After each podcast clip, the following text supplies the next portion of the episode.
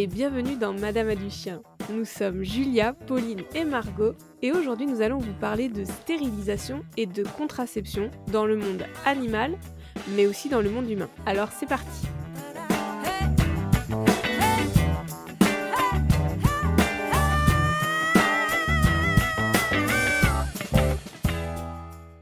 Durant cet épisode, petit trigger warning, euh, nous allons parler de pédocriminalité, mais également de pratiques sur des animaux qui peuvent être un petit peu violentes. Donc pour les âmes sensibles, durant l'épisode, je ferai une petite intervention qui vous expliquera que dans les minutes qui vont suivre, euh, il y aura ces sujets un petit peu sensibles et je vous inviterai à passer un petit peu plus loin tout en vous redonnant euh, le minutage correct. Nous vous souhaitons une très belle écoute sur Madame du Chien. Et comme à notre habitude, on démarre cet épisode avec une série de définitions des termes qu'on va utiliser tout au long du podcast. On n'aura pas de réponse au questionnaire, donc comme vous le savez, hein, souvent en début d'épisode, on reprend euh, des questions auxquelles vous avez répondu dans notre sondage, euh, qui est toujours disponible dans les liens qui se trouvent autour de cet épisode. Mais on n'avait pas posé de questions vraiment sur ce sujet de la stérilisation et de la contraception, donc il n'y aura pas euh, vos réponses. Mais on vous encourage toujours à nous partager vos points de vue en commentaire sous les différentes plateformes que nous utilisons, Facebook, Instagram. Et c'est donc parti pour les définitions. Donc, Stérilisation, contraception, castration, quels sont ces termes et que veulent-ils dire? On va commencer avec la stérilisation. Donc la stérilisation, c'est le retrait des gonades ou le blocage des canaux qui permettent aux gamètes de sortir. Donc par exemple chez les mâles, ça va être la vasectomie qui va empêcher les spermatozoïdes de voyager vers euh, l'ovule. Et également, euh, chez euh, les femelles, on parlera plutôt de bouchons dans les trompes ou de ligatures des trompes qui sont irréversibles dans la majorité des cas il y a quand même euh, des cas où c'est réversible, notamment la vasectomie chez l'homme, et on en parlera, je pense, un petit peu plus tard. Merci beaucoup, Pauline, pour cette introduction de qualité. Euh, déjà, j'avais envie juste, dans un tout premier temps, qu'on évoque euh, le sexe biologique, en fait, parce qu'il y a en effet les gonades mâles et les gonades femelles, et c'est ce qui va nous permettre de parler de sexe biologique et donc de différencier les mâles des femelles. Et peut-être que plus tard, au cours de ce podcast, nous aurons la conversation sur le genre, et je crois que ça sera le sujet de notre prochain épisode. Donc, quand on, a un sexe biologique mâle, on a donc des gonades mâles qui permettent de faire des spermatozoïdes, et ces spermatozoïdes sont les gamètes qui vont être la moitié du futur embryon et donc, le fait d'avoir des gonades mâles, donc des testicules, c'est ce qui va permettre aussi la production d'une hormone qu'on appelle la testostérone. Et c'est cette testostérone qui va permettre bah, de continuer la différenciation du sexe biologique mâle. Et chez les femelles, du coup, on va avoir une production d'œstrogène. cette production d'œstrogène, ça permet la différenciation sexuelle biologique donc de créer des ovaires et ces ovaires vont aussi sécréter des œstrogènes. Et donc c'est à l'intérieur des ovaires qu'on va avoir les gamètes femelles qui sont les ovules et donc ces ovules ça sera l'autre moitié du futur embryon quand il y aura le spermatozoïde qui va rentrer à l'intérieur de, de l'ovule et donc là, quand on parle en gros de stérilisation ou de contraception, eh bien, on va voir qu'on n'intervient pas au même niveau, donc soit au niveau des gamètes, soit au niveau des gonades. Donc la stérilisation, elle agit au niveau des gonades. dans les deux, on va les empêcher d'exister, on les retire, ou alors on empêche carrément les gonades de, de pouvoir émettre leurs gamètes en bouchant les tuyaux, tout simplement, ou en coupant les tuyaux avec la vasectomie ou la ligature des trompes. C'est de la vulgarisation extrême avec des métaphores de l'ordre de la plomberie. J'espère que vous appréciez ça. Euh, mais, euh, mais finalement, c'est vraiment le cas au fond. Mais, mais oui. Du côté de la contraception, euh, donc là, c'est, on va plutôt agir sur le, le, fonctionnement de la gonade et on va venir peut-être un petit peu affaiblir la gamète, voire même le, le la gamète, non masculin, un gamète. Masculin. Un gamète Donc, du côté de la contraception, euh, un gamète. Une gommette Non mais... c'est quoi Une gommette, un bah gamète. C'est le mal de la, de la gommette, la, le gamète. c'est l'amoureux de la gamette, de la gommette. Du côté de la contraception, on va plutôt avoir une action sur euh, les gamètes et sur leur euh, viabilité. Donc ça va souvent être d'un point de vue hormonal pour euh, venir influencer sur la façon dont les gonades vont venir produire leurs gamètes. Et donc c'est souvent réversible, c'est-à-dire c'est beaucoup moins définitif que la stérilisation. Euh, qui, qui, permet en fait de ne plus du tout avoir de production de, gamètes au niveau de la contraception, eh bien on va avoir quelque chose qui va mettre en pause cette production. Moi j'aimerais vraiment beaucoup, euh, enfin, j'aurais vraiment beaucoup aimé avoir euh, des cours de SVT avec vous. Je trouve que c'est beaucoup plus chouette la SVT avec Madame Aduchien. alors juste dans la, dans la définition contraception, moi, ce que je trouvais intéressant, c'était la définition du Larousse, voilà, qui dit que c'est juste un ensemble de moyens employés pour rendre le rapport sexuel infécond. Mais en fait, quand on tape contraception, stérilisation, castration, on trouve des définitions du service public. Et je pense que c'est la première fois, c'est le premier épisode où quand on cherche des définitions, on tombe sur des définitions du service public, qui est quand même un, site gouvernemental. Et, du coup, je trouvais intéressant de regarder la définition du gouvernement pour la contraception. Et en fait, la contraception est l'ensemble des moyens visant à éviter une grossesse. Et je trouve ça déjà intéressant de voir que on parle d'un État qui va toucher forcément, oh, qui va toucher les femmes, quoi. C'est pour éviter une grossesse. et après, bon. Et alors, et les, les, IST, ils en parlent un jour Et ben, oui, oui, non, mais c'est vraiment. Il y a d'autres trucs dans la vie que la grossesse. C'est ça, c'est pour éviter la grossesse. Et, et le remboursement dépend notamment du, du, dispositif choisi. Et peut-être que ce serait intéressant de réfléchir à qu'est-ce qui est remboursé ou pas parce que je, crois, hein, c'est ça, hein, que maintenant les préservatifs sont gratuits pour les, personnes de moins de 25 ans, non, c'est pas ça? C'est pas un nouveau truc du gouvernement, ça? Il y avait un truc comme ça, ouais, normalement. Voilà. Après, le terme contraception. Des trucs très pertinents du gouvernement. le, terme, le terme contraception, il renferme uniquement la notion de reproduction, en fait. Donc, est-ce que c'est si choquant de parler que ce soit pour éviter une grossesse? Parce que tu vois, c'est la, il y a la conception, le fait de faire, de créer, et il y a la contraception, c'est ne pas pouvoir créer en fait. Et du coup, c'est le terme déjà en lui, il porte le. Ouais, alors moi c'est juste le, mot grossesse qui me, tu vois, tu pourrais dire fécondation. Bah, ah d'accord. Ok, euh, pardon. Ok, j'avais pas trop compris. Ouais, je trouve que le, le mot grossesse, euh, c'est déjà c'est un peu du jargon, j'ai l'impression. Euh, donc ça fait bizarre de voir grossesse écrit. Euh, puis en plus, grossesse, ça veut dire quoi? Ça veut dire euh, gros? Enfin, je sais pas. En fait, c'est le mot grossesse ouais, qui me choque. Voilà. Hmm. Que si tu, veux, si tu veux parler de contraception, on est plutôt sur un terme biologique, physiologique. Donc tu parles de éviter une fécondation. Mais, mais pas éviter une grossesse, une grossesse. Enfin bref, j'ai l'impression qu'il y a beaucoup de choses derrière ce mot grossesse et c'est ça qui va plutôt... Grossesse, quand tu dis grossesse, tout de suite tu vois un ventre gros d'une femme avec un bébé dedans, quoi. Tu vois?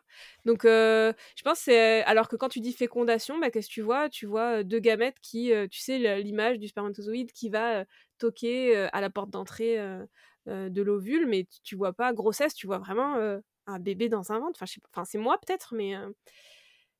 Du coup, je trouve que en fonction des mots que tu emploies, ben la définition elle peut prendre vraiment des sens hyper différents et, être défendu aussi différemment. Parce que quand, on parle... Bon, après, c'est des, sujets. voilà, avec Margot, il n'y a pas très longtemps, on s'est, on s'est regroupé sur une place à Mont-de-Marsan pour la journée du droit à, l'avortement. Mais c'est pareil, quand tu parles d'un amas de cellules ou quand tu parles d'un bébé, l'avortement, tu vas pas le concevoir de la même façon. Bah, je trouve que quand tu parles de contraception, si tu parles de fécondation ou de grossesse, tu vas. Enfin, fécondation, j'ai l'impression que quand tu dis fécondation, tu prends en considération qu'il y a ben, un spermatozoïde qui vient d'un homme et un ovule qui vient d'une femme qui vont se rencontrer, qui vont créer une, enfin voilà, une cellule qui va être un futur embryon. Est-ce qu'on peut mettre un bémol là-dessus? Bien sûr. Juste pour, en termes de genre, que toutes les personnes qui écoutent soient OK sur un spermatozoïde qui vient d'une personne qui a des, testicules. testicules, tu vois, qui ne sera, pas qui sera pas nécessairement un homme. Et idem pour une personne qui a un ovaire ou un utérus qui ne sera pas nécessairement une femme, juste pour qu'on soit OK. Et que, vu qu'on va parler en plus de transition et de toutes ces questions-là, euh, qu'on soit OK dès le départ euh, sur ça. Mais je suis d'accord après que le choix, le choix des mots, euh, euh, et c'est un truc qui est souvent utilisé d'ailleurs par les personnes pro-life, je mets des guillemets, mais vous ne le voyez pas puisque c'est un podcast. mais genre quand on voit les, les personnes, notamment aux États-Unis, qui. enfin, pas qu'aux États-Unis, mais moi j'ai cette vision-là parce qu'en plus aux États-Unis, avec ce qui s'est passé avec la suppression de l'amendement Roe versus Wade qui avait légalisé l'avortement, euh, on, a revu voilà, ces images de pro-life, qui sont du coup des gens qui euh, veulent forcer les, les, personnes enceintes à aller au terme de, de la grossesse. Parce que euh, à partir du moment où il y a fécondation, il y a vie, selon LE, et il y a un être humain.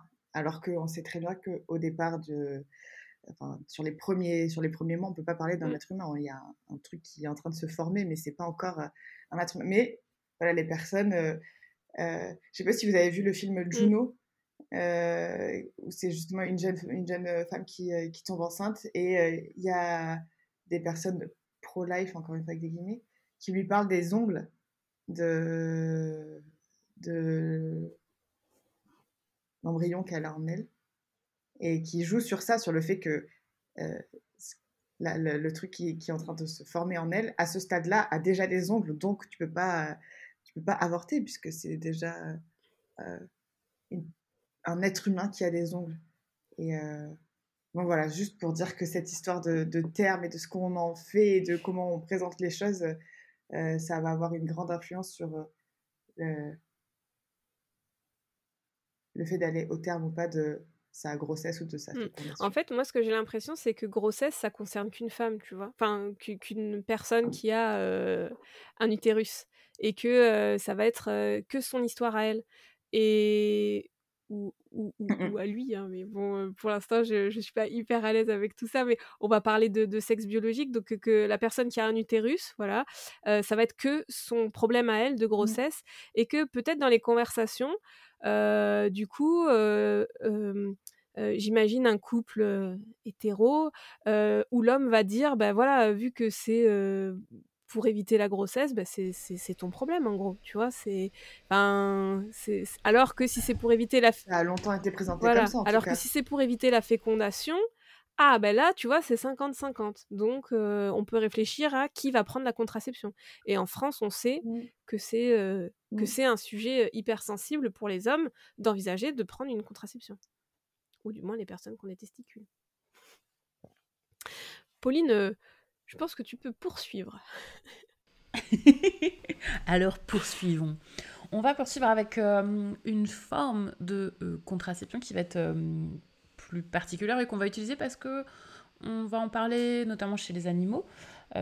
c'est la castration chimique, qui est un traitement médical qui a pour but de réduire la production de testostérone par la prise de médicaments. Donc ça concerne principalement les animaux mâles et euh, cette castration chimique, elle a un effet qui va être similaire à celui d'une castration chirurgicale, mais sans l'effet définitif euh, de euh, la castration chirurgicale.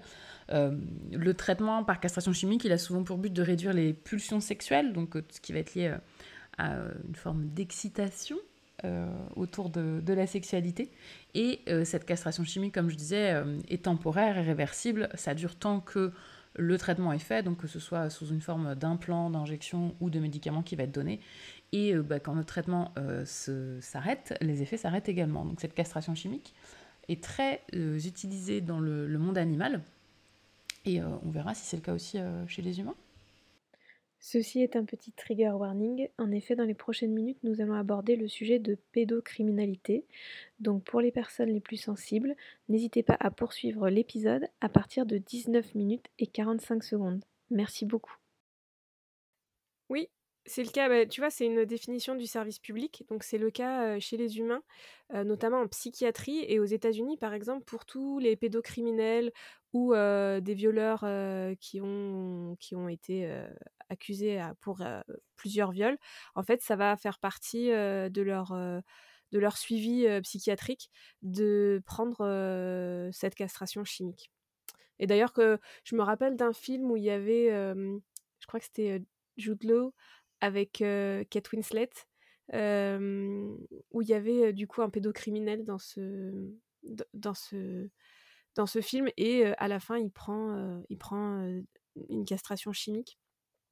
Et, et, en fait, c'est vraiment quelque chose que tu, que tu peux voir dans, dans les films américains où il y a pédocriminalité. On, on voit souvent ces traitements mis en place pour les, pour les pulsions. Mais du coup, ça me fait penser à, mmh, un post que j'ai dû voir ce matin. Alors, est-ce que c'est un post que Margot a repartagé? Je ne sais plus. Qui disait Est-ce qu'on peut arrêter de, de, pour tout ce qui va être pédocriminalité ou pour les violeurs, de parler des gens comme si c'était des malades mentaux, quoi? Comme s'ils n'avaient pas de responsabilité directe. Et, et, en fait, assumer que en fait, c'est pas, c'est pas que des maladies mentales. Et, et, en fait, aux États-Unis, c'est vraiment pris comme maladie mentale avec, avec castration chimique en disant. et du coup, ça déresponsabilise vachement la personne avec ses pulsions parce qu'on va lui dire bah oui, oui, c'est à cause de ta testostérone en fait, tu vois, c'est pour ça que tu as envie de niquer la terre entière et les gosses en même temps. Et, et on déresponsabilise vachement alors que c'est. Non, mais c'est vrai, hein. Voilà. Bon, bref. alors, j'ai pas repartagé, euh, j'ai pas repartagé ce post ce matin, enfin, il me semble pas. Mais en tout cas, c'est une, réflexion que j'ai régulièrement parce qu'on entend souvent ça euh, et on, déresponsabilise, comme tu dis, les, les hommes en, en, utilisant régulièrement ce truc de il a une forme d'addiction ou euh, euh, il, est, euh, il, est, il est fou, genre c'est un psychopathe ou des trucs comme ça. On entend, on entend souvent des, mmh. ces terminologies qui sont, enfin, sont souvent évoquées pour justifier ou pour évoquer des, des, cas spécifiques d'affaires de, de, viol, d'agression sexuelle ou de pédocriminalité, comme tu l'évoquais là. Et effectivement, je suis d'accord, il faut arrêter de d'aller de, chercher dans ce champ-là parce que bah, y a des personnes que ça concerne pour de vrai, euh, les, troubles psychiques et psychologiques, et, euh, mmh. mais, mais, euh, mais les, les, hommes sont juste autorisés et encouragés à avoir ce genre de, de, comportement. Donc, mmh. c'est pas une question de c'est pas une question de, de folie, c'est une question de système à niquer. Ah oui, et ça me fait penser, c'est comme quand tu dis que tu vas voir que tu consultes un, psy, donc que ce soit psychiatre, psychanalyste, euh, psychothérapeute, psychologue, euh, on a tout, enfin c'est un peu moins maintenant, mais on a toujours cette image de euh, ah bah t'es fou alors ou t'es folle, mmh. alors que pas du tout. Et j'avais fait mon stage niveau 1 écoute bienveillante avec le planning familial. Et je me rappellerai toujours de cette conversation du fait qu'il il y avait des interventions dans les écoles justement pour sensibiliser à ces problèmes de bah, d'inceste, de pédophilie, et que il fallait que les enfants soient aussi sensibilisés au fait que leur corps c'est leur corps, leur intimité c'est leur intimité, de ça. Et après il y avait une réunion avec les parents justement, et je me rappellerai toujours d'une intervenante qui m'a, qui nous a expliqué que à la fin bah, d'une des sessions, il y avait un papa qui était venu pour pour pouvoir expliquer que il avait voilà, une, il n'était pas passé à l'acte, mais que il, avait des pulsions quand il était avec sa fille. Et, et, en fait, grâce au fait que il puisse le dire et que ça puisse que ça puisse être reçu, la personne, l'intervenante, l'avait orienté vers un professionnel qui lui avait permis, mais pas de prendre un traitement médicamenteux, mais plutôt de travailler sur ça, à quoi ça le renvoyait, et du coup de vraiment de de pouvoir en fait lâcher quelque part ça et, justement de ne pas avoir à passer à l'acte et d'être accompagné par un professionnel et j'avais trouvé ça énorme de dire qu'en fait, parfois il suffit juste de pouvoir aussi en parler pour pouvoir comprendre, se déconstruire, se déculpabiliser et puis désenclencher peut-être le, mécanisme.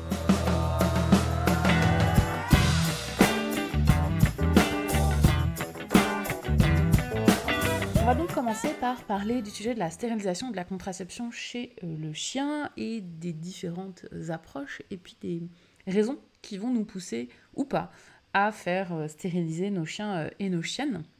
Donc très souvent, la stérilisation chez le chien, elle va tourner autour de problématiques comportementales. On va faire stériliser le chien ou la chienne qui présente des problèmes souvent d'agressivité ou parfois même aussi d'excitation. Hein. C'est des choses que euh, moi j'ai beaucoup de retours parmi euh, mes élèves euh, sur ça. Un chien excité, si je le faisais castrer, ça lui permettrait d'être plus calme. Et on va voilà, avoir surtout cette approche comportementale. On va avoir aussi le côté plus médical où la stérilisation, notamment chez les femelles, est perçue comme un moyen de venir limiter la prolifération de certaines maladies, donc notamment des cancers. Euh, mais quand on commence un petit peu à creuser le sujet et à prendre euh, les études euh, qui vont porter à la fois sur le côté comportemental mais aussi sur le côté médical, on se rend compte que c'est pas si facile de venir montrer les, bénéfices de la castration, de la stérilisation, parce que c'est des choses qui ont aussi des, conséquences et qui peuvent parfois amener finalement plus de problèmes qu'ils n'en résolvent. Donc, euh, Julia, toi, tu as, écouté un épisode euh, de Vétologie qui parlait justement de la stérilisation? Oui, c'est ça. Donc, euh, du coup, c'était un épisode où, où Madame. Enfin, où le docteur, Madame Titieux, intervenait. Et donc, elle, elle c'est un, un, peu un de ces sujets où elle est spécialisée. Et elle expliquait en fait que autant pour les chats, il y avait il y avait vraiment beaucoup d'avantages. Autant pour les chiens, c'était hyper controversé. et que, voilà, si c'était pour des raisons pathologiques hormonodépendantes, c'était intéressant de pouvoir stériliser les femelles, mais que, en fait, il fallait toujours voir au cas par cas. en fait, il y, y, a beaucoup de vétérinaires qui vont dire oui, il faut stériliser avant les premières chaleurs, pour éviter les tumeurs mammaires et ça. En fait, ça, ça n'a pas du tout été prouvé et surtout, les tumeurs mammaires, apparemment, ça serait vraiment avec une certaine génétique, un petit peu comme les humains, tout, simplement. Et, du coup, il faudrait vraiment individualiser la prise en charge et pas systématiser. Mmh. Ouais. Systématiser la stérilisation. ce que j'ai trouvé intéressant, c'est qu'elle disait que par exemple pour le Golden Retriever et euh, les femelles bergers allemands, la stérilisation précoce, elle n'augmente pas la durée de vie, elle peut même la réduire, elle peut augmenter euh, le risque de certaines maladies et de certains problèmes de comportement. Et euh, durant mes études, en fait, c'est vrai que j'avais étudié l'ovariectomie et la production d'œstrogènes. C'est vrai que en fait, les œstrogènes, elles protègent de, plein de choses, notamment de maladies neurodégénératives, mais pas que. et du coup, c'est pas sans conséquence en fait d'enlever les gonades d'une femelle. du coup, qui, qui permettra pas de, de produire ces œstrogènes qui pourront apporter euh, enfin du moins protéger l'organisme de pas mal de choses. Chez euh, les molosses, les femelles, elles sont sujettes, elles sont plus sujettes aux grossesses nerveuses et il peut y avoir une vraie augmentation de l'agressivité en fait euh, après la grossesse nerveuse, pendant la lactation nerveuse. Et donc c'est vrai que là, cette agressivité, elle peut être envers les humains ou les congénères et que là, ça peut être intéressant de stériliser ces chiennes pour justement éviter cette agressivité qui va être due à ces pseudo-gestations. Mais encore une fois, c'est au cas par cas. Ce que j'ai trouvé hyper, hyper, hyper intéressant, et là peut-être que ça pourra ouvrir un petit sujet de, débat ou de conversation du moins, c'est qu'aux USA, ils parlent pas de stérilisation, ils parlent de désexage et de... Alors en, anglais, ils disent du neutering, ils veulent faire devenir neutres les animaux. En fait, ils imaginent que si les animaux ne sont ni des femelles ni des mâles, alors il n'y aura plus aucun problème de comportement et que les problèmes de comportement sont uniquement liés au fait qu'ils sont des mâles ou des femelles. Et donc ils veulent rendre les animaux asexués pour que tous les comportements liés au sexe disparaissent. Mais, mais, en fait, la science, elle est vraiment claire sur le fait que chez la femelle, la stérilisation, elle augmente l'agressivité envers les congénères et les humains dans tous les cas. Et ça, c'est depuis les années 1970. Mais en fait, ces études, elles ont été complètement mises de côté. Et aujourd'hui, enfin, ils recommencent à faire des études qui prouvent bien que la stérilisation chez les femelles, en fait, ça augmente l'agressivité envers les congénères et aussi envers les humains. Pour les mâles, donc d'après le, docteur Titieux et toutes les études qu'elle suit, et qu'elle fait, une grande majorité des mâles, ils sont castrés pour l'agressivité. Donc ça, c'est ce que tu disais, Pauline. Une des premiers, un des premiers réflexes des, propriétaires de chiens, ça va être de dire si ton chien il est trop excité, trop énervé, trop agressif, on va le faire castrer, ça va le détendre. Et d'ailleurs, je me rappelle quand je travaillais au refuge, euh, c'était souvent un petit peu le truc de dire, «Ah bah tu vois, t'es un peu vénère le chien, mais t'inquiète, dans deux semaines t'as plus tes roupettes, tu vas te calmer. Et c'est super bizarre en fait de, de, dire ça ou de, croire que ça peut être ça, mais bon. La castration, elle améliore pas du tout l'agressivité envers les humains. Et c'est seulement envers les autres chiens et seulement dans certains contextes que ça peut améliorer l'agressivité. Mais en tout cas, envers les humains, c'est sûr, ça a été prouvé scientifiquement, que la castration, elle n'améliore pas l'agressivité. Je pense que ça peut faire un lien un peu avec ce qu'on disait tout à l'heure quand on préparait l'épisode par rapport à, à, la virilité aussi et à ce qu'on projette sur dans les testicules, de, le fait que euh, ce soit ça qui euh, entraîne euh, du coup cette agressivité qui serait en lien avec une forme de virilité. Je dirais même une forme de domination, tu vois. Bah, clairement, ouais, qui est en lien avec. Bah, oui, c'est un peu ce qui. Enfin, ça fait des ponts quoi, entre masculinité, virilité, domination, testicules, testostérone, tout ça.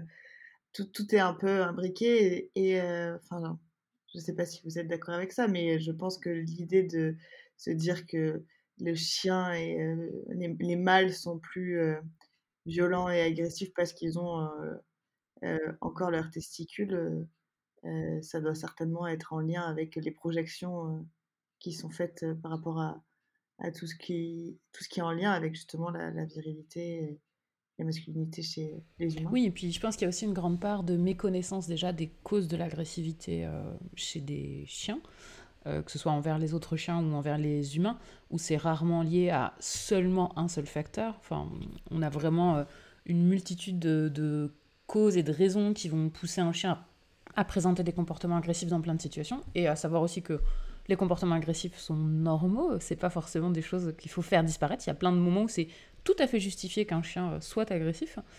Et je pense qu'il y a aussi le côté un peu euh, baguette magique ou euh, solution miracle de mon chien a un problème, donc je peux le résoudre par une, petite opération qui va m'empêcher, enfin qui va m'éviter d'avoir à passer par euh, une rééducation, peut-être questionner euh, le bien-être de mon chien, est-ce que ses besoins sont satisfaits, etc., etc. Donc je dis pas que tous les gens qui font castrer leur chien pour ces raisons le font uniquement pour ça, mais il y a quand même le côté aussi, euh, au moins c'est quelque chose de concret, je fais castrer mon chien, j'ai une démarche qui est proactive et il y a un résultat qui est clairement, il n'y a plus le truc qui posait souci.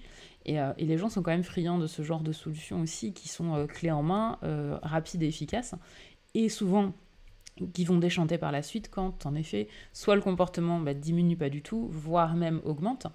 Et, euh, c'est rarement, euh, rarement la solution miracle si on ne prend pas en compte tout le reste qui est à la base de, l'agressivité, qui est clairement pas lié uniquement aux hormones, que ce soit chez le, mâle ou la femelle.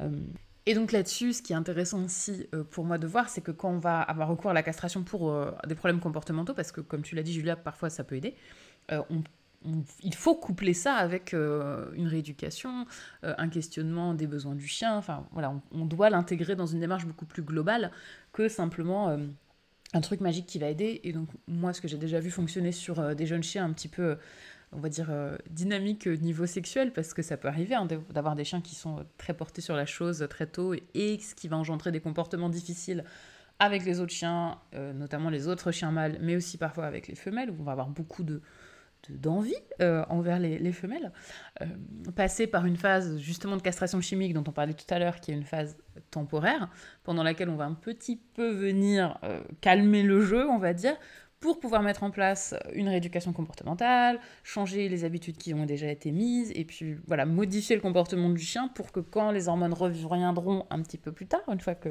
la castration chimique sera terminée, eh bien le chien soit, et l'humain d'ailleurs aussi, hein, soit mieux armé pour gérer ça, euh, et, ça a vraiment un, impact intéressant parce que c'est euh, un coup de pouce, on va dire, euh, dans un processus beaucoup plus long et beaucoup plus complet. mais le, penser souvent comme une solution unique et puis on le fait et puis basta, on n'en parle plus, c'est souvent un peu voué à l'échec. Alors il y a quand même un cas, moi, que je trouve assez drôle, mais de manière ironique. Hein. C'est, oui, on a souvent aussi des chiens qui se calment après la castration. Euh, mais tout simplement parce qu'ils deviennent obèses. Donc évidemment, un chien qui prend 5 euh, ou 10 kilos et qui devient très très gros et qui peut plus bouger, qui peut plus courir, va être globalement beaucoup plus calme qu'un chien euh, qui est plein d'énergie, bien fit et en pleine forme. donc c'est un effet qui est réel, mais qui est pas lié directement en fait à la castration. C'est plus du fait du dérèglement hormonal que la castration, la stérilisation va apporter, la perte de poids euh, et euh, la prise de poids pardon est extrêmement courante. Euh, et moi je le, je le, vis en ce moment avec un de mes chiens que j'ai dû faire stériliser en fin d'année dernière, donc on arrive enfin à stabiliser de ce côté-là. mais c'est voilà, ça va avoir une conséquence aussi. Globalement, le chien va être beaucoup plus calme parce que bah, il peut plus rien faire. Tout simplement, il est devenu trop gros pour être agressif. Et en fait, ça me fait trop penser, c'est comme si, quand tu parlais de castration de testicules, tu parlais de de lobotomie, c'est comme ça qu'on dit quand on enlève un bout de Ah oui, cerveau? quand on enlève un bout de cerveau, c'est la lobotomie, ouais. Tu vois? C'est ça, en fait, c'est comme si, les humains, ils imaginaient que quand tu enlèves les, les testicules, tu enlèves un bout de cerveau à ton chien, quoi. C'est comme si, les testicules étaient un bout de cerveau et d'ailleurs, c'est ce qui justifie, beaucoup d'actes dans notre société, de merde. le fait de dire, il réfléchit, ouais, ou alors quand on dit que tout le sang est, est, dans la verge et que du coup ça oxygène pas assez le cerveau, des trucs comme ça, comme quoi. Enfin, bref, il y a beaucoup d'allusions à tout ça, mais ça fait vraiment penser que juste d'enlever cet organe-là en particulier, ça, ça modifierait la façon de, voir et d'interpréter les choses, c'est assez incroyable. Et euh, au niveau de la castration aussi, moi je voudrais rajouter que quand même, euh, ou de la stérilisation, hein, mais euh, tu l'as dit au début, mais il faut quand même le redire, c'est que parfois c'est nécessaire, parfois c'est indispensable pour des raisons de santé, ou même pour des raisons comportementales, hein, parfois aussi ça, peut aider. et moi j'ai eu le cas notamment avec mon, mon jeune chiot, là, qui a 8 mois, Storm, qui, euh, jusqu'à l'âge de 6 mois, était euh, monorchide. Donc, euh, monorchide, c'est le terme pour dire qu'il n'avait qu'un seul testicule qui était descendu et l'autre n'était pas descendu. Donc, ça, c'est des choses qui arrivent au cours du développement du chien. J'imagine dans d'autres espèces, mais j'ai pas les connaissances là-dessus.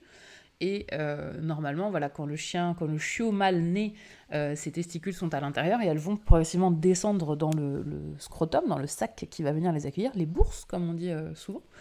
Euh, et, donc dans le cas de Storm, il y en avait une qui était présente en permanence et l'autre qui faisait que monter, redescendre. Parfois elle était là, parfois elle n'était pas là. Et donc j'ai dû creuser un petit peu le sujet parce que bah, ça m'inquiétait un peu. Normalement, un chien vers 4-5 mois, c'est descendu et puis on n'en parle plus. Et lui, il avait ces mouvements en fait de, de testicules tout simplement. Et donc quand j'ai commencé à regarder un peu bah, qu'est-ce que je pouvais faire, euh, eh bien, euh, ce que j'ai appris, c'est que sur les chiens qui sont euh, monorchides, donc soit on n'a qu'un testicule pardon, qui est descendu, ou cryptorchide, on n'en a aucun, on est quasiment obligé de stériliser les animaux à coup sûr parce qu'il y a des risques de torsion testiculaire. Donc, je n'en suis pas victime, mais j'imagine que ça doit être extrêmement douloureux au vu des témoignages, en tout cas chez les humains, mais également de dégénérescence tumorale. Et donc là, par exemple, c'est un cas dans lequel on va être forcé de, stériliser le chien, pas pour des raisons comportementales, mais pour des raisons euh, de, préservation et de santé. Et puis très souvent, ce qui se passe, c'est que quand il n'y a qu'un seul testicule qui est descendu, ben, on va aussi enlever euh, celui qui est déjà descendu, parce que l'idée, c'est qu'on écarte ce chien de la reproduction, parce qu'il y a une grande composante euh, héréditaire et génétique là-dedans. donc pour éviter qu'il y ait de la repro, on va simplement stériliser le chien aussi en enlevant l'autre testicule. Donc moi, j'avais déjà commencé à parler avec mon vétérinaire de est-ce qu'il pourrait quand même en garder un? Et donc pourquoi je voulais absolument qu'on garde quand même quelque chose? Pas pour le, le plaisir d'avoir un chien avec des, des, testicules, je veux dire, ça, bon, un, ouais, testicule. un testicule. Euh, voilà, Sky par exemple, euh, il en a été euh, donc délesté en fin d'année dernière, pour sa part à l'âge de 10 ans, donc plutôt tardivement, mais pour des raisons de santé aussi. et donc dans le cas de Storm, voilà, on aurait pu un petit peu en garder une. Et pourquoi je voulais absolument qu'on les conserve? Bah, Tout simplement parce que je voulais pas priver mon chien de ses hormones pendant sa croissance. Euh, et pour avoir euh, le moins d'effets négatifs sur sa santé. Donc mes chiens, moi, c'est des chiens de sport, ils font de l'activité euh, physique de manière assez intensive comparé, on va dire, à des chiens lambda. Et on sait aussi que bah, les chiens stérilisés vont avoir plus tendance à avoir des, fragilités au niveau ligamentaire, au niveau tendineux. également, la prise de poids, bah, elle n'aide pas sur ces sujets-là. Donc moi, j'aurais vraiment voulu ne pas stériliser mon chien, en tout cas pas si tôt et pas si jeune, Euh, et donc heureusement, tout est rentré dans l'ordre désormais, vous êtes au courant maintenant, euh, tout est en place. Mais c'est un sujet qui m'a énormément euh, inquiété avec voilà, des, vérifications régulières de où est-ce qu'on en était, parce, que, parce que derrière, ça aurait eu des conséquences, et voilà, qui n'étaient pas forcément d'ordre comportemental, encore une fois, mais vraiment d'un côté santé. et moi, j'encourage d'ailleurs les gens qui sont obligés de faire stériliser leur chien très tôt, euh, pour des raisons de santé, de euh, se faire accompagner parce que clairement sur le développement, la socialisation et euh, l'appréhension ensuite du chien, de son quotidien, son environnement, l'anxiété, le stress, etc., sont des choses qui très souvent se produisent, surtout sur des races sensibles. Donc il vaut mieux anticiper un peu les choses et pas attendre de, voir apparaître ces problèmes-là. Et ça me fait penser aussi à un truc qui m'a choqué récemment. C'est une personne qui est venue me voir avec son chiot d'une race non reconnu, euh, et, mais qui est très couru. Donc voilà, des chiens qui sont très chers, etc. Et donc le chiot est arrivé à trois mois déjà euh, stérilisé. Et j'étais choquée mhm. de me dire que sur un si jeune animal, on a déjà fait donc une anesthésie, parce que... Alors j'ose espérer que c'est fait sous anesthésie quand même sur euh, les mâles, mais j'imagine mhm. que oui quand même. Donc on a un chiot de, de moins de trois mois qui a déjà vécu une anesthésie et qu'on a déjà stérilisé alors même que bah, il n'y a rien quoi. Enfin je dirais c'est c'est pas possible. Donc c'est fait dans des, une idée de gestion de reproduction, c'est-à-dire l'éleveur ne veut pas euh, que les gens utilisent les chiens pour leur reproduction en dehors de ce que lui euh, contrôle.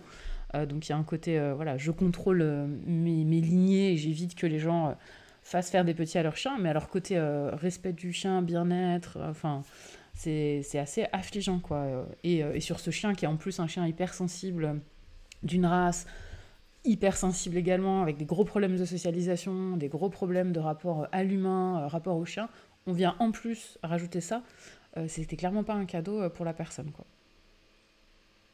Et donc là, du coup, c'était un, mal. Parce que je pense c'est important aussi de, de, de dire que les interventions chez les femelles sont beaucoup plus invasives et compliquées, enfin avec plus de complications, sont plus dangereuses. Merci Cracotte qui intervient pendant ce podcast. Pour une fois, c'est pas Basile. Que les mâles, c'est quand même ultra simple, rapide, efficace et sans, sans beaucoup de risques derrière. Quoi. Et, ah, moi j'étais épatée quand on a fait stériliser Sky. franchement, il avait même pas de points, il a pas eu de pansement. Le jour même, il hein. galopait partout. Et limite, le truc qui nous a plus embêté, c'est là où il avait eu le cathéter qui était posé et parce que le, le scotch du sparadrap lui gratouillait la patte, quoi. Mais vraiment, euh, en termes de récup, euh, j'étais euh, impressionnée, franchement, à part voilà l'anesthésie où il faut que le chien se réveille et s'en mette un petit peu, mais sinon, aucun souci à ce niveau-là, comparé à ma, femelle que j'ai dû faire stériliser avant, où elle, voilà, la récupération avait été bien plus longue et, compliquée pour elle, quoi. Donc.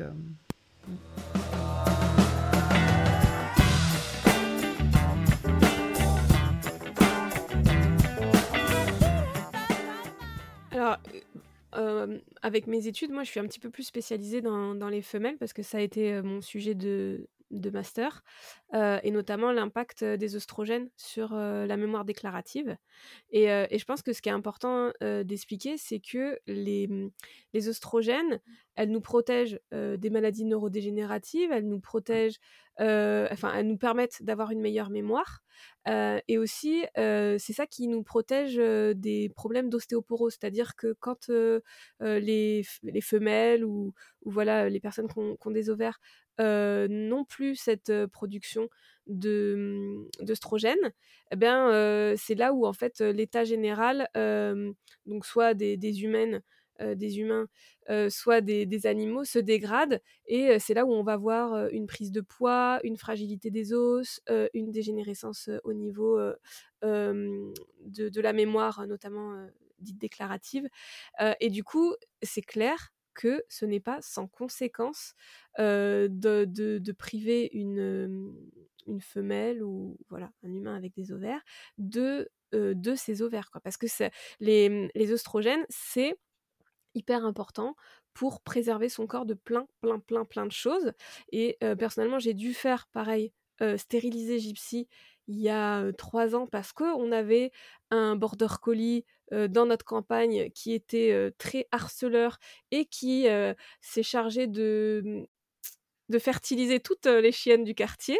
moi, ma, chienne, elle avait une maladie en plus génétique, donc c'était hors de question qu'il y ait un accident qui se passe et que cette transmission se fasse sur des petits. Donc j'ai dû faire stériliser Gypsy. Et depuis, c'est la catastrophe. C'est-à-dire qu'elle est devenue extrêmement agressive envers tous les, chiens. Elle réfléchit même plus, elle fonce dans le tas. elle est devenue obèse. Et alors, j'ai vraiment beaucoup de mal à gérer et à stabiliser son poids. j'ai vraiment, c'est très très compliqué. Et, et elle n'arrive plus à se concentrer. Donc c'est vraiment, bon, elle a eu beaucoup d'anesthésie générale aussi, mais c'est vraiment, elle est passée d'un chien sportif de compétition à une grosse mémère qui arrive plus à réfléchir plus de 5 secondes. Quoi. Ça fait peur pour la ménopause.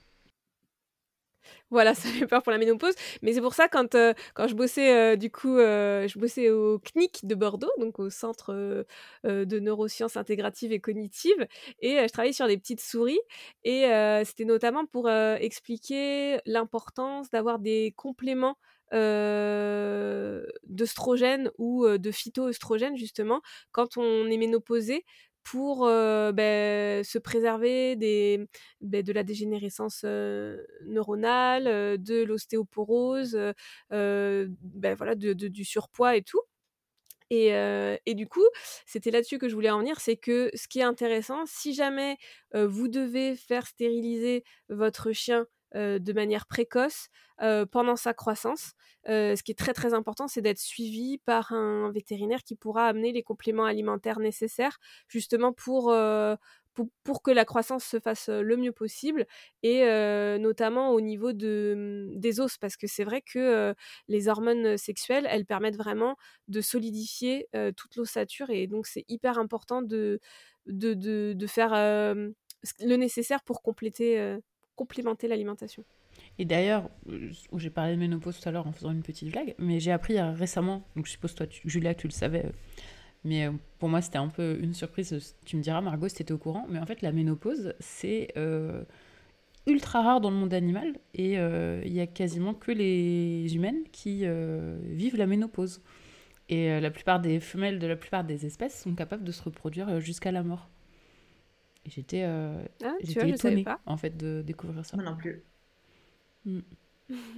voilà. C'est peut-être la durée de vie qui. Sans doute aussi, oui, évidemment, mais, euh, mais c'est. Ouais, j'ai trouvé ça euh, euh, pas choquant, mais intéressant. J'imaginais pas que c'était le cas.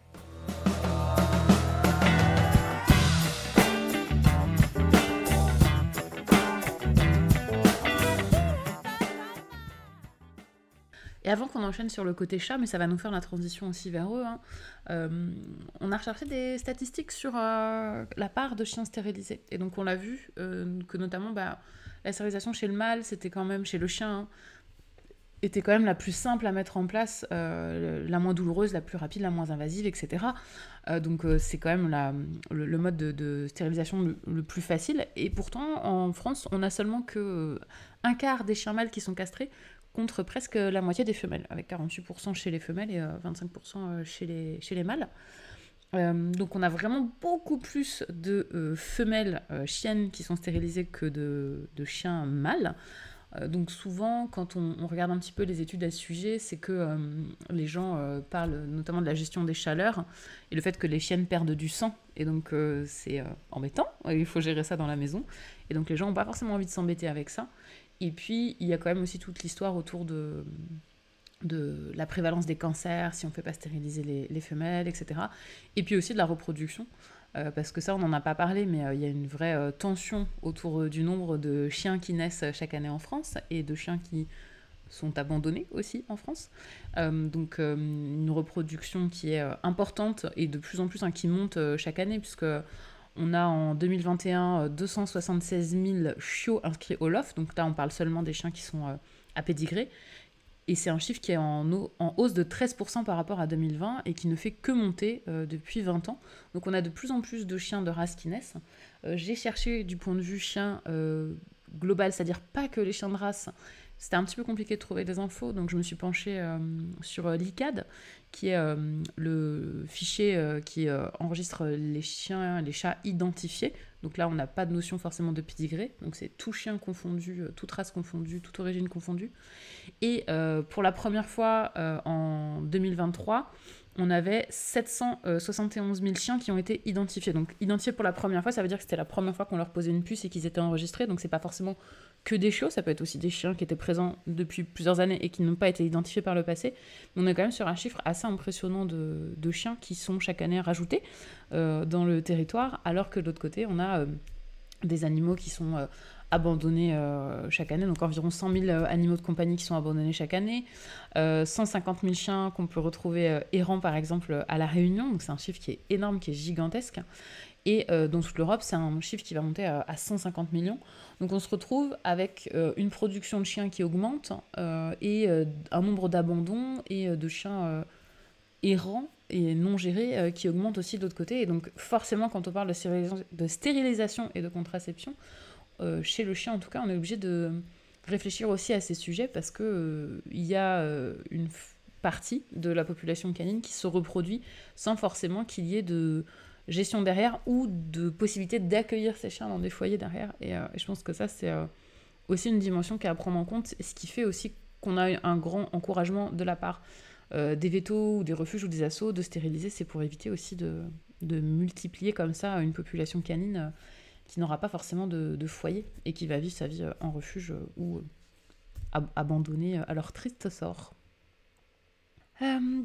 si on regarde les statistiques maintenant du côté des chats, euh, là, on a beaucoup plus de, stérilisation. Euh, c'est vraiment beaucoup plus courant. 80% des chats mâles qui sont castrés euh, contre 75% des chattes. Donc, on est sur un taux quasiment équivalent, mais beaucoup, beaucoup plus présent. je pense que ça, on doit voir aussi la représentation bah, que les chats vont avoir beaucoup plus tendance à, et à se promener et à croiser d'autres euh, personnes de leur espèce avec lesquelles il y a potentiellement euh, la reproduction qui est possible. Euh, donc là, on voit sans doute aussi un rapport à l'animal qui est différent et un mode de vie chez l'animal qui est différent.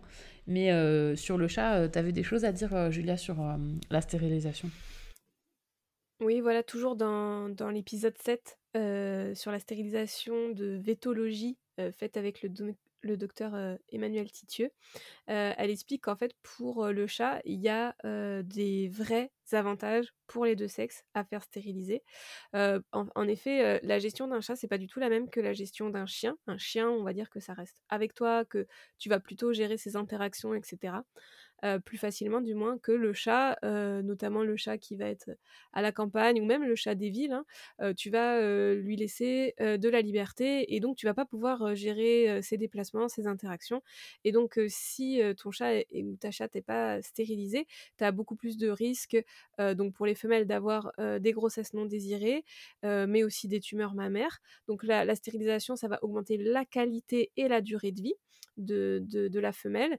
Et pour les mâles, en fait, bah, le fait de les stériliser, ça va du coup faire qu'il y a moins de bagarres entre les mâles parce que ils vont pas euh, se battre pour avoir une femelle par exemple. Et donc ils vont aussi moins se déplacer dans l'objectif de se reproduire et donc de chercher une femelle. Donc il y aura aussi moins d'accidents avec les traversées des routes voilà les chats qui vont aller beaucoup plus loin et, et sur des, des, nouveaux terrains pour trouver des femelles. Et il y aura aussi moins de marquage à l'intérieur. Donc ça c'est très intéressant pour les humains et les humaines qui ont des chats qui marquent à l'intérieur. Les, les, les chats qui, ont encore leurs testicules vont plus marquer. Et du coup, ça va augmenter l'espérance de vie chez le chat, mais aussi, ce qui est très intéressant, c'est que ça va diminuer donc les bagarres et les IST. Et les chats sont vraiment victimes d'IST, qui vont avoir beaucoup, enfin, un, suivi très lourd après d'un point de vue vétérinaire. Donc le fait qu'ils soient plus actifs sexuellement, ça va aussi diminuer le risque d'IST, et donc ça va vraiment améliorer la qualité et la durée de vie chez les chats. Le, point sur lequel elle a quand même mis un petit warning, comme quoi il faut faire attention, c'est que du coup la suppression des hormones sexuelles, ça va modifier les besoins énergétiques du quotidien. Donc ça va diminuer de 20% les besoins énergétiques. Ça veut dire que le, le chat il a besoin de 20% de moins d'énergie que quand il a ses ovaires ou ou ses testicules. Et en plus, le fait d'être stérilisé, ça va augmenter l'appétit de 20%.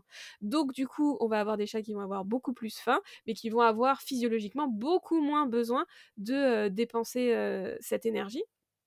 Et, du coup, là où il y a vraiment un point sur lequel il faut faire attention avec les chats stérilisés, c'est qu'on va pas dire, bah, vu que tu es stérilisé, on va moins te nourrir, parce que là, on va passer sur de la frustration alimentaire qui fait vraiment partie des choses qui peuvent euh, diminuer le bien-être du chat au quotidien. Et un chat qui va être frustré d'un point de vue alimentaire va vraiment être euh, euh, pas bien, ça va vraiment être quelque chose de désagréable. Donc il faut partir sur une alimentation qui va rassasier le chat de la même manière, mais en étant beaucoup moins énergétique. Et donc là, je vous recommande de suivre des personnes qui sont spécialisées dans ce domaine, ce qui n'est absolument pas mon cas, et je pense pas que ça soit le cas de, Pauline et de Margot non plus. Mais du coup, voilà, je pense que vraiment l'alimentation des animaux stérilisés, c'est quelque chose de très particulier, et il faut pas vouloir rassasier ou diminuer drastiquement les quantités alimentaires. Il faut modifier le taux d'énergie et essayer de toujours rester sur des animaux qui sont bien rassasiés pour pas qu'ils soient voilà, dans, la souffrance. Ensuite, le petit point intéressant, c'est que, encore une fois, en France, on va plutôt proposer de stériliser les animaux autour des six mois. Voilà, c'est ce qui se fait. Et aux USA, ils le font avant trois mois. Donc, tu vois, tu parlais tout à l'heure de la race de chiens non reconnus de, qui était venu te voir, Pauline. Et donc tout de suite, ça m'a fait penser à ça. Aux États-Unis, en fait, ils vont vraiment être sur de la stérilisation ultra précoce, surtout chez les chats de race. voilà, pour éviter du coup des reproductions au, niveau, au niveau des chats de race, des reproductions qui ne seraient pas contrôlées. Mais c'est hyper controversé et selon le docteur Emmanuel Titieux, ça peut avoir un impact vraiment très grave sur le développement ostéo-articulaire et aussi le développement du comportement sur un animal en croissance donc encore une fois, il il faut pas faire des stérilisations sans avoir vraiment connaissance de ce que ça peut impliquer et sans avoir un vrai suivi par un professionnel informé sur tout ça.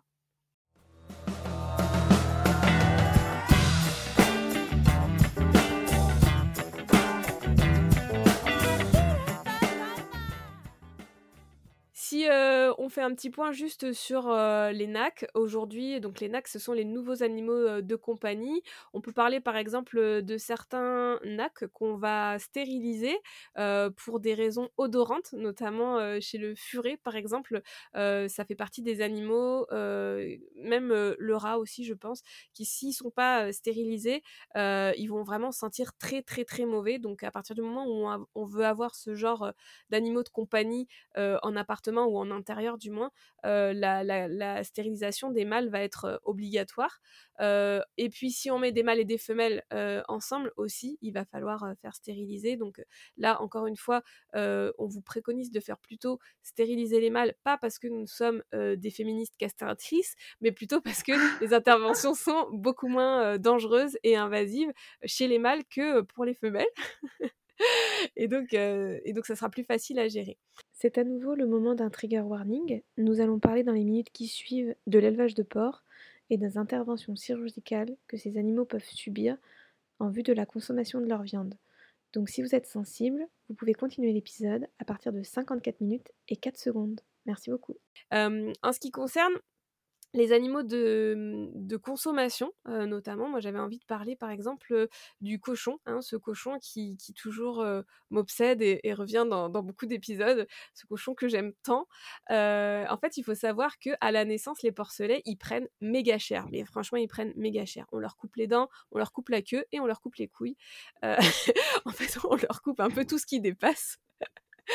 et, c'est très violent parce que la plupart du temps, c'est fait à vif et sans anesthésie, même si aujourd'hui on préconise l'anesthésie.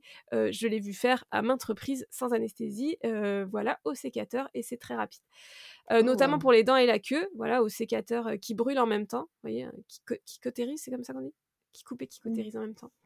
En fait, chez le porc, il faut savoir que on fait un retrait des testicules parce que donc si on laisse les testicules, on appelle ça un vera. Et les veras, avec la testostérone, la viande elle est immangeable tellement c'est fort. Donc la testostérone va vraiment impacter sur le goût de, de la viande. Et c'est d'ailleurs aussi pour ça que la plupart du temps, on dit qu'on mange du bœuf et pas du taureau. C'est parce que de, la même manière, en fait, on va castrer les animaux pour avoir une viande plus grasse et plus tendre avec un goût beaucoup moins fort.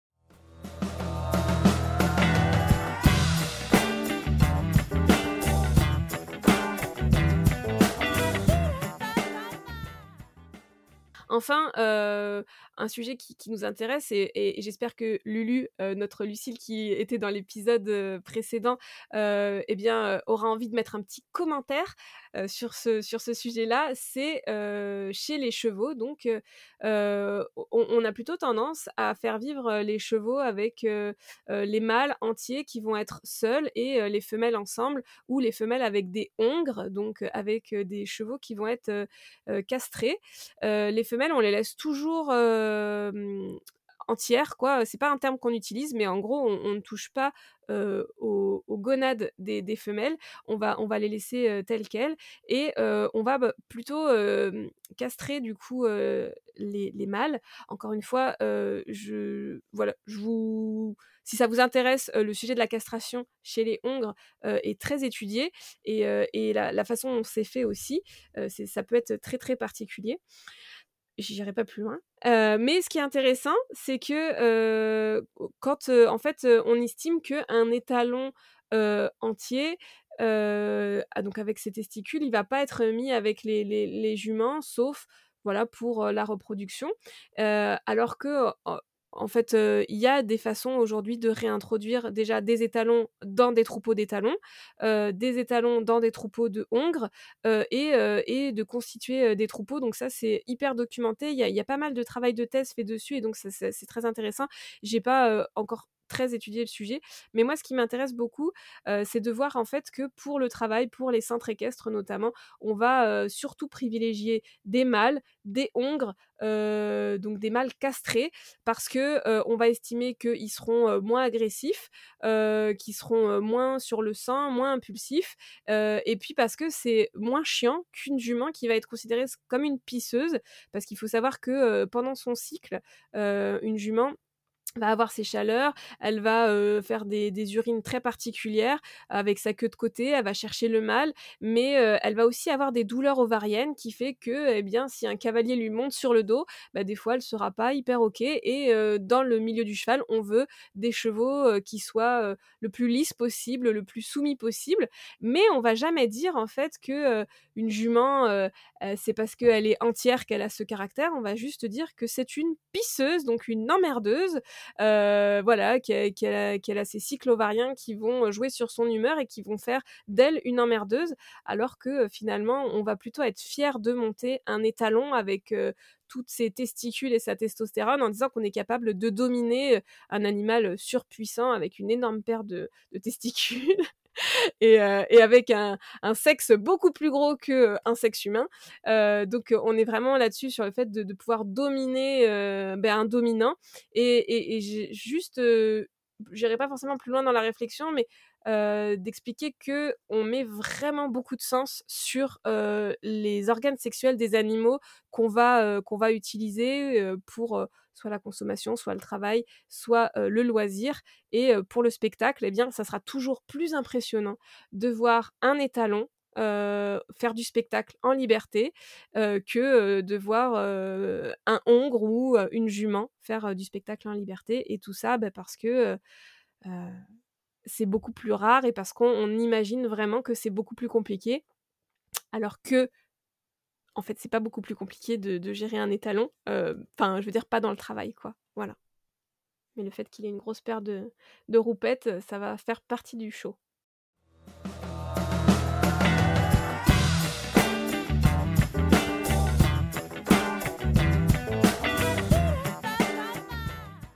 Vous propose donc qu'on enchaîne avec le sujet bah, un peu plus humain. Et donc, peut-être que c'est Margot qui va pouvoir nous introduire ce sujet à merveille, parce que pour ma part, en tout cas, c'est pas du tout un sujet que, je maîtrise, et pourtant qui est fort intéressant.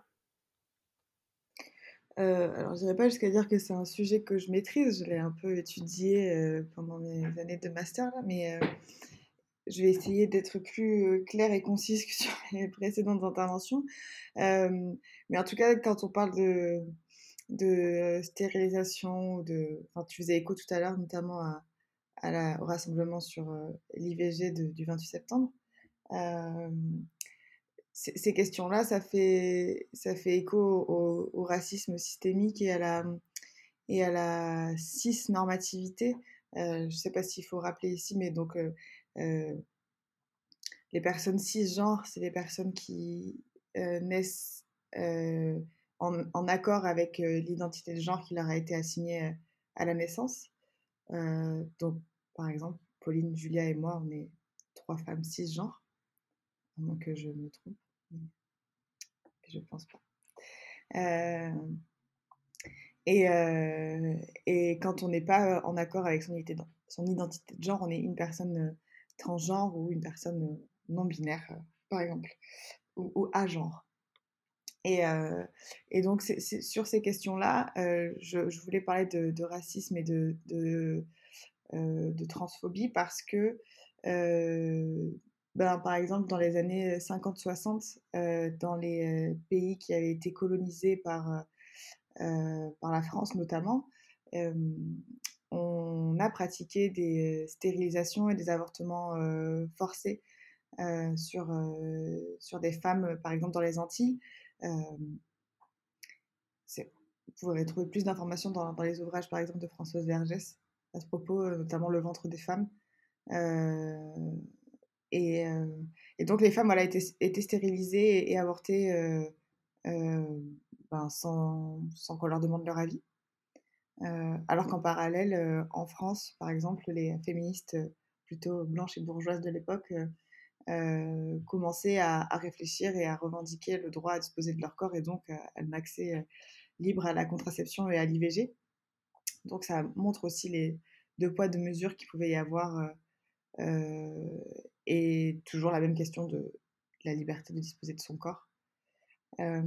et par rapport aux questions de, de transition, il y a l'idée que. Mmh, euh, enfin, c'est pas l'idée, il y a le fait que jusqu'en 2016, quand on voulait euh, euh, procéder à un changement à l'état civil, les personnes trans devaient subir une, stérilisation pour ne plus pouvoir avoir d'enfants et, acter en gros leur, leur changement de genre.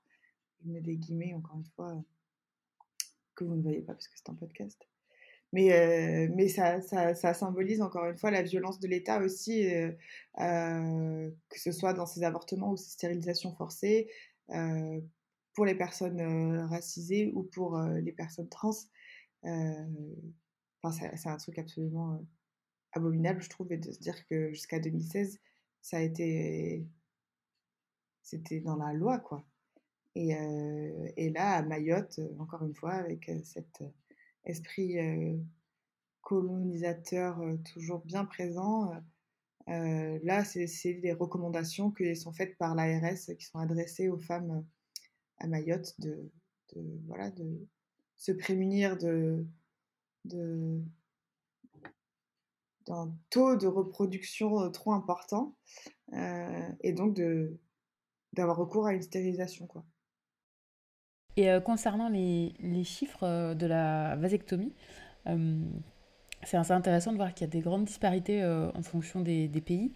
parce qu'au Canada, par exemple, qui est le pays qui pratique le plus ce genre de stérilisation, ben, on a quand même 22% des hommes qui, qui font une vasectomie. Donc on est sur un Canadien sur 5.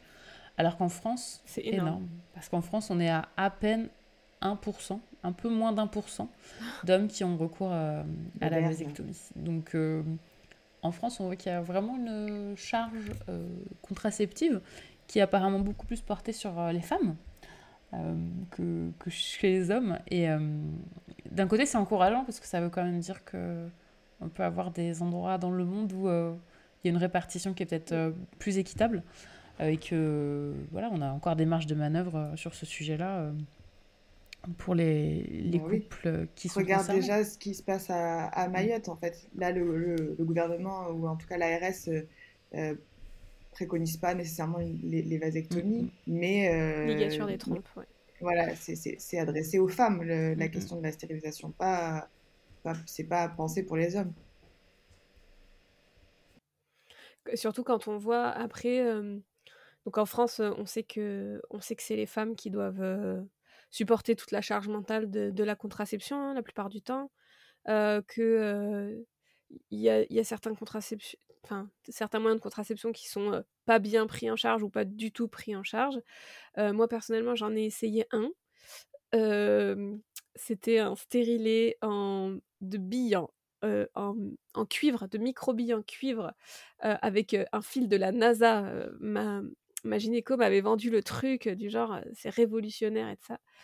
Euh, parce que ben, j'ai essayé différents types de contraception et que les effets secondaires Mars. bah oui. J'en ai tellement chié avec tellement de, de contraceptifs différents parce que du coup, c'est ça. Mm. En fait, tu testes, tu testes et à chaque fois, ça te ruine ta santé, ça te flambe euh, Mm. les ovaires, ça te ça te met à terre, ça te fait vomir, ça te fait tout avoir. Bref, c'est euh, mais ça, on s'en fout.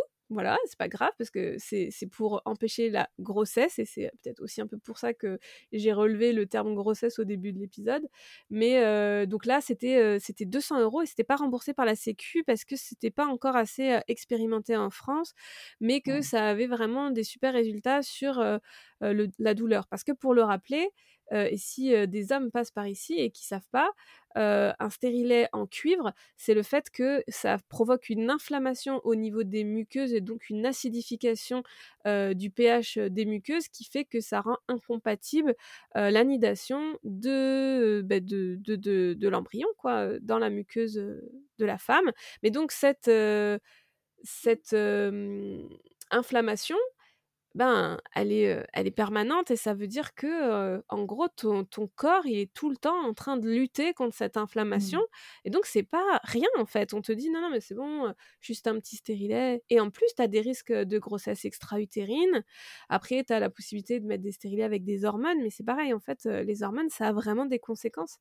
Et quand on voit les pilules, c'est pareil. Aujourd'hui, on sait qu'il y a des pilules pour les hommes, mais que les hommes, ils veulent pas ça. Ils veulent pas de charge mentale, ils veulent pas d'effets secondaires. Ils acceptent pas les effets secondaires. Alors que bah, les femmes, elles ont les effets secondaires des pilules avec des vrais dangers. De maladies cardiovasculaires, de cholestérol qui augmente, de prise de poids, de bref, il y a, tout, tout, plein euh, de- d'effets secondaires qui sont violents et graves pour la santé. Et, euh, et c'est pas grave parce que c'est euh, c'est un moyen pour éviter la grossesse et donc le problème des femmes. Mais effectivement, je pense que c'est vraiment une façon euh, de voir les choses. Et le fait qu'à Mayotte, on privilégie la ligature des trompes plutôt que de dire ben, allez les mecs, on va aider un peu les femmes pour une fois et vous allez vous, vous ligaturer vos, vos petits tuyaux à vous là. Euh, bah voilà, c'est ultra rapide, euh, ça va ultra vite, euh, c'est en, en ambulatoire, ça dure un quart d'heure, basta, on, on passe à autre chose. Et à l'inverse, et quelque chose moi qui me choque aussi beaucoup, c'est qu'une femme qui voudrait euh, subir une stérilisation définitive euh, par la volonté de Ah oui. ne pas avoir d'enfant, C'est clair. ou de ne plus en avoir, Ouais. même parfois après en avoir eu, euh, c'est la croix et la bannière pour pouvoir accéder euh, à Ouais. cette forme de stérilisation, parce que euh, voilà, c'est comme la contraception la plus efficace. euh, Si euh, euh, tu n'as plus d'ovaire ou d'utérus, ou si tu es ligaturé, bah, tu sais que c'est sûr, tu tomberas pas enceinte. Et euh, quand c'est fait par une volonté de, de ne pas vouloir du tout d'enfant, c'est pas possible, parce ouais. que potentiellement, peut-être un jour, tu pourrais changer d'avis, parce que tu es quand même un peu bête, et euh, on sait bien que les femmes, euh, voilà, c'est pas très stable, donc euh, on, on sait pas. C'est ta Bah, nature. voilà, euh, t'es tellement soumise euh, à tes mère. émotions et à, à tes hormones aussi que la décision que tu prends tout de suite, c'est peut-être un coup de tête, tu vois. Donc euh, euh, voilà, souvent ça me varie en fait. Donc on sait pas, il faudrait pas qu'elle regrette et après qu'elle vienne nous Bah casser oui. les pieds qu'en fait elle aurait voulu avoir un enfant. Mais c'est ça. Ce serait, ce serait quoi ton, ton Et existence du coup, voilà, euh, en tant que quelle femme serait euh, ta valeur Et on en parlait tout à l'heure euh, avant l'enregistrement, mais il y a aussi toute une représentation qui tourne autour de la capacité à procréer ou pas, ou de la volonté de procréer ou pas. Et chez l'homme, la vasectomie entraînant du coup euh, bah, l'impossibilité de, de se reproduire, euh, alors de manière plus ou moins définitive. hein, on a quand même la vasectomie qui est réversible dans 80% des cas, il me semble. Mais le fait de faire partie de la tranche de la population qui n'est plus en capacité de se reproduire, donc euh, en vrai, normalement dans la population générale, bah, ça ne concerne que les femmes ménopausées, puisque les hommes se reproduisent tout au long de leur vie, eux. Et d'un seul coup, ça fait basculer les hommes euh, qui font le choix d'une contraception définitive euh, du côté euh, bah, de, de, ces, de ces gens-là, quoi, de ces gens qui ne valent, entre guillemets, comme Margot, je fais des petits signes que vous ne voyez pas, mais qui ne valent plus rien parce qu'ils sont plus en capacité de faire des enfants. Et donc, si tu fais en plus le choix volontaire de le faire alors que tu pourrais, alors là, c'est encore pire, quoi.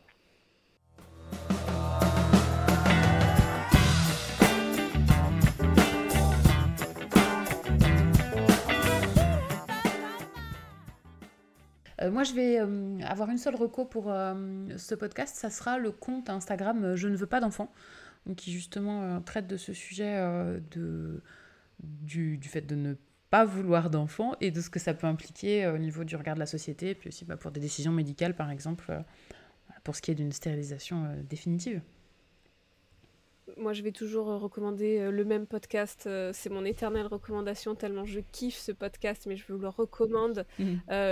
encore et encore et encore. Il faut que vous écoutiez Vétologie. C'est deux vétos spécialisés dans le comportement animal.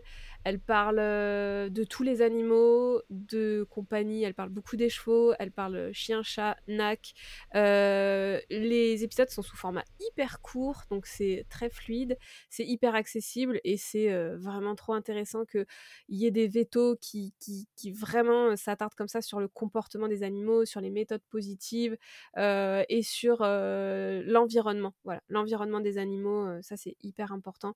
par exemple, elles vont vous expliquer comment gérer un lapin avec des lapines, quelle, sorte d'environnement ils ont besoin. Exactement pareil pour les chevaux, pour les chiens. Elles, parlent, elles font intervenir des professionnels qui sont spécialisés dans des domaines comme l'épisode 7, donc l'épisode 7 avec le docteur Emmanuel Titieux, qui est génial. Il faut aller l'écouter en entier. Et pour conclure, moi je vais vous recommander des, petits livres, c'est des essais. Donc des fois il faut les prendre et les reposer et faire des pauses parce que c'est pas toujours très simple à lire. Mais il y a euh, Les féministes blanches et l'Empire qui est sorti euh, chez La Fabrique en 2012 euh, de Félix, alors je pense que c'est Boggio qu'on dit ou Boggio, je sais pas, et Wangé Épée, et de Estella Mangliani Belkacem qui reprend ce que j'évoquais un peu tout à l'heure sur les, la stérilisation des corps racisés et puis les relations en général euh, entre femmes blanches et femmes racisées. Petit clin d'œil au podcast Dialna qui devrait sortir dans pas trop longtemps aussi sur, euh, ces questions-là. Euh, et, le, le, génial Race de Sarah Mazouz qui est sorti chez Anna c'est tout petit, ça se lit assez facilement, même si c'est un essai. Et, et Sarah Mazouz, je vous invite à la lire et à l'écouter, même elle est dans une émission notamment de Mediapart euh, à l'air libre sur euh, cette question de, la race euh, qui est un peu problématique encore chez nous. C'est un euphémisme. Et, donc, Sarah Mazouz, et il y a Sarah Mazouz et Éléonore Lépinard aussi qui ont écrit toujours chez Anna Mosa pour l'intersectionnalité. voilà, je vous recommande grandement ces petits livres qui coûtent pas très cher en plus. J'ai une reco supplémentaire. J'ai une une illumination Un flash euh, Dans le sujet aussi du rapport euh, euh, homme-femme autour de la contraception et du couple hétéro, moi je voudrais vous recommander le livre de Sabrina Erengin, un essai qui s'appelle Les hommes ont tué l'amour. qui parle voilà, du couple hétéro, de la représentation, de ce que c'est que d'être une femme en couple, et voilà, notamment le sujet de gestion de la contraception, mais plein d'autres points. Et voilà, moi je vous encourage euh, à vous questionner euh, le couple hétéro parce que euh, il est présenté comme un modèle avec des règles et une façon, une façon de fonctionner. Et il y a beaucoup de choses qu'on peut questionner et remettre en question. Donc ce livre vous aidera à ça si vous voilà, le souhaitez. Donc vous avez un mois pour lire et écouter tout ça. Vraiment, avec Madame Aduchien, vous ne vous ennuyez pas. et donc, bah, nous, on se retrouve le mois prochain pour l'épisode 9, dont la thématique sera identité de genre, donc à peine vaste comme sujet. Je pense qu'on fera un épisode découpé en huit parties cette fois-ci. Sur trois ans. Euh, voilà. D'ici là, prenez soin de vous. Et surtout, n'oubliez pas, gloire aux chiennes. Et, aux chattes.